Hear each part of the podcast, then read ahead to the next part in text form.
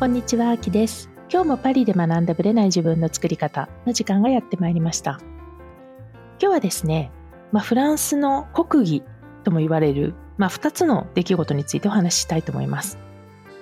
まあ、フランスの国技というと、基本的にはですね、デモとストなんですね。まあ、これはね、フランスに限ったことではないかもしれないんですけども、まあ、ストなんかはね、例えばお隣のドイツなんかも最近大掛かりなストをやっていました。で、フランスはね、まあちょこちょこやるんですよね。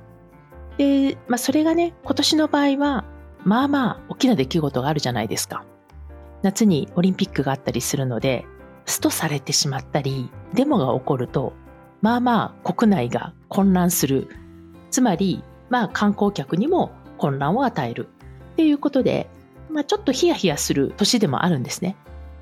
で、そのデモとかね、ストが最近行われているっていう話をしたいと思います。で、今回大掛かりなデモというのは、特に農業系なんですね。農家の人たちが物価が上昇していることとか、あるいは安い輸入品が入っていることで、まあ、農業の人たちが守られないっていうことでデモを起こしてるんですよ。でフランスは、まあ、ご存知の方も多いと思うんですけど自給率がねまあ、100%超えてるっていうところもあって、まあ、農業って結構大事なんですけども、まあ、EU の政策とかがあったりして、それでもね、安い野菜とかね、入ってくるんですよね。で、EU の基準はですね、一応、その安全面とか、そういったもので、こう、審査が厳しいんですけれども、まあ、それでもね、やっぱり、例えばトマトなんかは、スペインから入ってくる方が安かったりするんですよ。で、やっぱりあったかいじゃないですか。ってことはちゃんと売れているトマトが、まあ、ある意味冬でも食べられるっていうことなんですね。昔、昔といっても私がフランス来た頃は、やっぱりね、冬ってトマトがほとんどなかったんですね。あるいは、もう見るからに色が薄い赤って感じで、売れてないっていうトマトがいっぱいあったんですよ。だから、季節に野菜っていうのを考えた時に、冬にトマトなんか食べないよねっていうノリだったんですね。でも、やっぱりここ20年ぐらいで、冬でも普通にトマトが手に入り、まあ、その技術も上がってるんだと思うんですよね。ビニールハウスの技術とかもすごい上がってるから、まあ、フランスでも冬のトマトが食べれる。でそのスペイン産だけじゃなくて、フランス産のものでも食べれる。っていうのが出てきましたね。まあ、それでもトマトはやっぱりスペイン産が多いような気がします。まあ、そういったこともあって、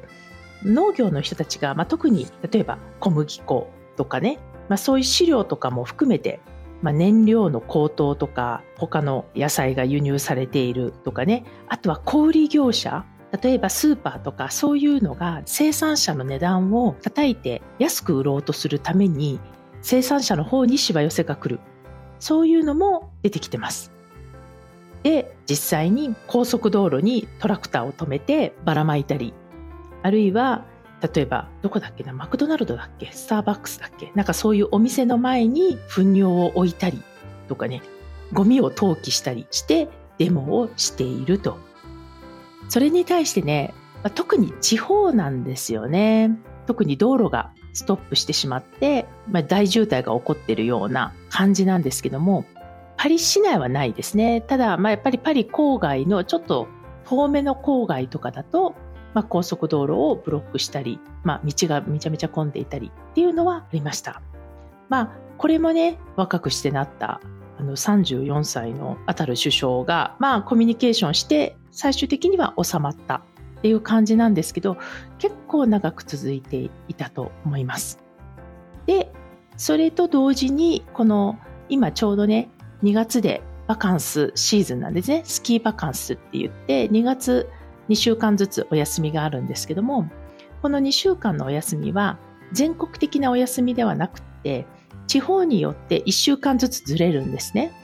今ちょうどこの今週はパリがお休みで、先週末から違う地域がまた始まり、こう1週間ずつずれていって、観光地とかね、特にスキーとかですよね、そういうところが混み合わないようにしているんですけれども、まあここに来てね、わざわざこのバカンスの時期に SNCF っていうあのフランスの国鉄ですよねが TJB とかそういうのでストをやったりしているというわけなんですね。まあ、こういうパリのメトロ RATP っていうこうメトロとかこういうのもわざわざ夏のバカンスにやったり空港とかも夏のバカンスにぶつけたり要は特に交通機関などと旅行者を盾にとって交渉するんですよね。まあ、今回の SNCF は給料もらってんのに、まあ、さらに賃金を上げろっていうことなんですけど、まあ賛成している人も一定数いるとはいえ、基本的には頭に来てる人は多いんじゃないかなとは思います。まあ、頭に来ているとか、まあ、自分の生活に負担をね、強いられるっていうこともあって、まあ、嫌がる人は多いんですけど、実際は諦めてる人が多いっていう気がしますね。まあ、そういう意味では、この夏にかけてもメトロとか、まあ、そういう大きな電車があるような気はしますね。まあ、そういう意味ではね、今年やっぱオリンピックもパリありますよね。あとですね、ヨーロッパ選手権があるんですよ、サッカーが。ちょうどパリオリンピックの直前に。まあ、これはね、ドイツなので、一応ヨーロッパ選手権とね、勝ち合うってことはないんですけれども、ただですね、やっぱりドイツにみんな世界中からの人が集まってくるじゃないですか。で、その流れで直後がパリオリンピックなので、オリンピックに流れてくる人たちもいっぱいいると思うんですよね。まあ、そこを狙ってストをするっていうのは、まあ、結構めんどくさいかなと。あと、そういうのも込みで、メトロのチケットが急に上がるんですね。で、実際最終的には住んでる人たちは上がらないっていうふうになったらしいんですけど、実際どうやって住んでる人とそうじゃない人を分けるのか私もちょっとわからないので、まだ混乱している状態かもしれないんですけど、まあ、パリに住んでいる人たちは逆にオリンピックの大混乱期、まあ、全ての値段が上がって地下鉄とかそういうのも含めて上がるんだったらみんなパリを出ちゃおうっていう人が私の周りでは多いです。なのでわざわざパリにいるからオリンピック見ようっていう、まあ、チケット買ってる人はそうですけどそうじゃない人は、まあ、そういうところから離れて違うとこで過ごしたいと思ってる人が案外いるんじゃないかなと思います。それでは本編スタートです。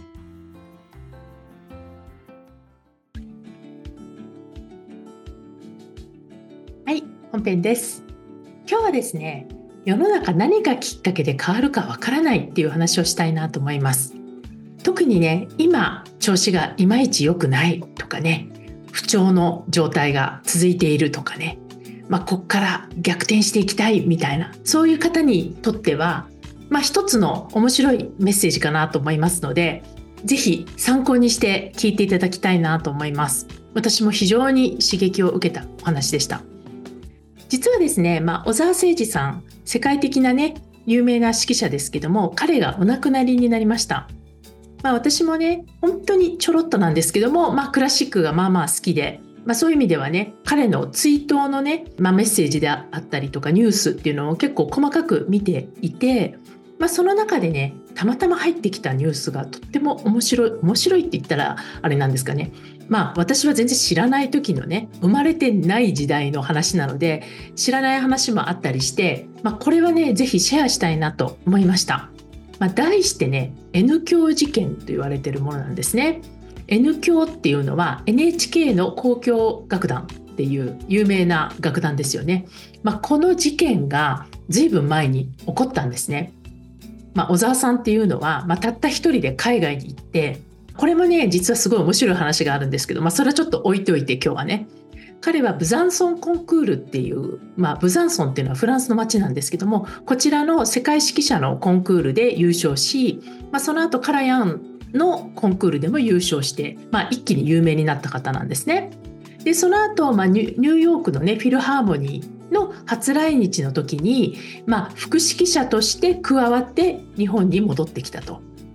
で、まあ、これ1961年の話なんですけどもその直後に、まあ、N 教 NHK 交響楽団の指揮者に指名されたんですね。まあ、若干彼は27歳ですよ。まあ、指揮者とは言ってもね、まあ、常任の N 教の指揮者ではなくていわゆる客演っていう形でね、まあ、外から呼ばれた、まあ、指揮者っていう専属ではなかったんですね。私はね細かいことはよく知らないんですが当時の N 教っていうのはどちらかというとねこう巨匠とかそういう指揮者を、ま、大々的に扱うっていう位置づけなので若きねこの27歳の日本人なんだけども天才と言われているような小沢さんのことを良しとしなかったんですよね。でまあちょっと、まあ、いろんな講演とかもきっかけにして、まあ、反発し、まあ、ある意味ね生意気だと彼はねどうやらタメ口を聞いてたらしくて敬語も使わなかったらしいんですけども、まあ、その辺が気に食わない権威的なね N 教にとってはまあめちゃめちゃ態度が悪い人だったんですよ。でこれを N 教は逆にマスコミを利用して問題を大きくして、まあ、非常にね天才かもしれないけどこうすごく非礼な失礼な人だっていう感じで、まあ、調子に乗ってるという感じでバッシングをしたんですね。で海外で成功している、まあ、嫉妬もあったと思うんですけども N 教の楽団員がボイコットを始めたんですね。その彼と一緒に演奏会をするっていうことに対するボイコットです。で当時 N 教のメンバーっていうのは、まあ、大体平均年齢40歳ぐらい。なので、まあ、27歳の若き、ね、小沢さんにとってみれば、まあ、相当年上の人たちですよ、まあ、よくあるあるじゃないですか。こう自分の部下が全員年上とかね、まあ、そういう感じですよ。まあ、上司部下の関係とは違いますけどもやっぱり指揮者ってねリーダーって位置づけなので非常になかなかやりにくいと。でこれではねもう講演ができないって状態になっちゃったんですね。なので、まあ、NHK としてはですよ間に入った NHK としては、まあ、12月に契約が切れると、まあ、12月に演奏会あるんですけども大工だったのかなそれが。で12月に契約が切れるからで彼はねアメリカと日本を行ったり来たりしてるので、まあ、このまま病気になってしまったことにして演奏会を中止し日本にも戻るなという感じで言ったんですね。でも小沢さんは絶対折れなかったんですよ。でまあだんだんもうこじれにこじれまくってもう全くあの演奏もしない練習もしないっていうボイコットだったから、まあ、NHK としても困ってしまって、まあ、要はね小沢さんの、まあ、未熟さがもたらしてることなんだから、まあ、謝れと謝んないと演奏会はもう完全中止になってしまうと言ったんですね。で小沢さんはどういうふうに言ったかというと、まあ、後々彼の言葉として残されてるんですけどもどういう言葉を言ったかというとちょっと読みますね。僕は人間的にも音楽的にも未熟かもしれない。しかしその反省は演奏会という手段を通してしか行えない。演奏会の積み重ねによって成長していかなくて一体どこに音楽家としての成長の場があるのだろうかということだったんですね。つまり演奏会をやめるという選択はありえないと言ったんですね。で、まあ、実際にその演奏会に向けて、まあ、12月アメリカから帰国して練習をスタートしようとするんだけどもちろん楽団員はボイコットしてるから練習が全くできないんですね。できないまま演奏会なんかできないじゃないですか。ということで最終的に NHK 側は公演を中止したんですね。中止を発表したんです。それがいつの公演かというと1962年12月20日の公演だったんですね。まあ62年って言いますとねもう50年近くなるわけですよね。まあ、この時代のことをね思い浮かべていただければ、まあ、どんな時代だったかわかるかと思います。でね私がびっくりしたのは N 教っていうのは、まあ、歴史の古い楽団なんですけども戦時中戦争中でも休むことが全くないまま演奏続けてたんですって戦争中もですよだけど指揮者との対立で中止したのは、まあ、ある意味前代未聞だったわけですね。ね戦時中でもやめないのに、まあ、指揮者のボイコットで中止したっていうことで、まあ、前代未聞の出来事になったと。で、まあ、これをね実は何とかしなければって思ったのはまあ、第三者である文化人と言われてる人たちだったんですね。で、まあ、特に中心人物であったのがあの劇団四季の浅利啓太さんだったんですけれども彼が新聞社の記者たちを呼んで公演の日ですよ12月20日の日に新聞社の記者たちを控えさせてたんですねその会場に。で小沢さんは当日たった一人で会場入りすると。で学院も観客もいないたった一人で式台に立つっていうこの、えまあ、孤独の天才みたいなね一人ぼっちの指揮者みたいな位置づけで写真を撮らせて次の日新聞の社会面にデカデカと載ったんですね。でここからちょっと一気に空気感が変わり小沢さんがかわいそうじゃないかっていう、まあ、一種の同情の方が風潮として上がり、まあ、そこから文化人が彼のね音楽を聴く会を作ろうってことで、まあ、発起人がねまあまあそうそうたるメンバーで三島由紀夫だったり石原慎太郎だったり竹光徹だったり井上康だったりっていう感じで、まあ、もちろん浅利啓太さんが、まあ、基本的には中心になってたんですけど翌年の1月まあ次の月ですよね日比谷公会堂でコンサートをやったんですね。で、まあ、大成功を収めたと。でまあこれをきっかけにして N 教とは一応和解になったんですね。和解になったっていうのは裁判沙汰にならなかったっていうだけで、えー、N 教と仲直りしたわけではないんですよね。で彼としてはもう日本でね活動するっていうのはもうダメだと、まあ、ダメージがあまりにも大きすぎたんで彼はそこからまた世界に旅立ってって活動を世界に移してったっていう話なんですね。でその N 教と再演するのはなんとそれから32年後の話なんですね。要は93年1993年でなぜ32年もかかったかっていうと当時そのボイコットの時ですよ当時 N 教にいた学院がいなくなるのを小沢さんは待っていたかららしいんですねだからまあまっさらな新しい N 教メンバーと一緒に講演をするっていうところを彼としてはまあこだわっていたということなんですよ。でこの話どういうふうに思いましたか？まあいろんな批評を書いてらっしゃる方が皆さん言ってるんですけどももしあのまま N 教に誤って N 教のメンバーとして戻って、まあ、要は頭下げてね復帰していたら今の世界の小沢っていうのはなかったんじゃないかって皆さん言ってるんですよ。ね、結局 N 教の仕事の方で忙しくなって世界に出ていくことがなかったんじゃないかと。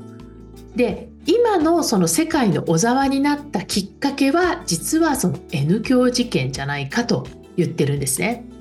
でここでねいつも私も、まあ、自分自身にも言ってることなんですけど物事を点で見ないっていうことなんですよね。点で見ると例えばこの N 教事件って非常に辛いことじゃないですか。で私たちにもどうしようもないくらい辛いことっていっぱいあるしうまくいかないで落ち込んだりとかね悩んでらっしゃる方っていると思うんですよ。でも後から見るとあの辛さがあったからこその大逆転劇があるっていうケースはまあまあ多いんですね。で今回の、まあ、小沢さんの話も実はそうなんじゃないかなと思うんですね。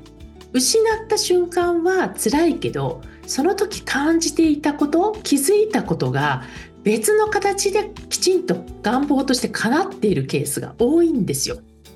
だからね最終的には違った形で叶うと。ただそこで問われるのは自分自身を信じることじゃないかなと思うんですね。辛い時こそ自分を信じれなくなったりするじゃないですか。でも自分の、まあ、例えば小沢さんの場合には音楽に対する情熱とかそういうことだと思うし私たちそれぞれも今信じてること信じてやっていることってあると思うんですけどそこを簡単に諦めないでその自分を信じてあげるでそれを突き進んでいくでそういった思いがある人には必ず応援者が現れるんじゃないかなと思います。で今回その小沢さんのケースでもね浅利啓太さんがねこう応援者として力になってわざわざその音楽会を開くとこまで行ったりとかわざわざ記者を呼んで一人ぼっちの小沢さんの写真を撮らせて新聞にデカデカと載せて、まあ、N 教事件っていう位置づけでねなんか同情を誘うような感じになっていったのは結果論ではあるんですけどもそういう応援者が現れそういう応援者がいいと思って賛同してくださった裏には彼が彼の音楽に対する思いとかね自分自身を信じてるっていうところをやっぱり見てくれたんじゃないかなと思います。で後からねあの小沢さんもその時に救ってくれた人たちには、まあ、ずっと感謝しているという言葉を残しています。これをね聞いてどう思ったでしょうか？私はねすごい刺激を受けたしやっぱり辛い時とかねなんか思うようにいかない時ほどこそ自分をこうもう一回整理し直してね自分を信じてみる、まあ、諦めないでやってみるっていうところが、まあ、非常にね大事なのかな。っていうことと、まあ、物事を点で見ないでね線で見ると実はこの出来事って悪いことだけじゃなかったんじゃないかなと思えるんじゃないかなと思いました。ということでまた次回お会いしましょう。ありがとうございました。いつも聞いてくださり本当にありがとうございます。この番組は日本時間の毎週木曜日の夜配信されています。より有益なあるいは願望実現に関するマインドに関する情報に関しましては LINE やメールマガジン、まあ、その他の SNS で発信しています。概要欄のノート術の教科書のプレゼントこちらを登録していただくとメールマガジンそして LINE の方にお知らせが届きます。こちらの方からぜひご登録の方よろしくお願いいたします。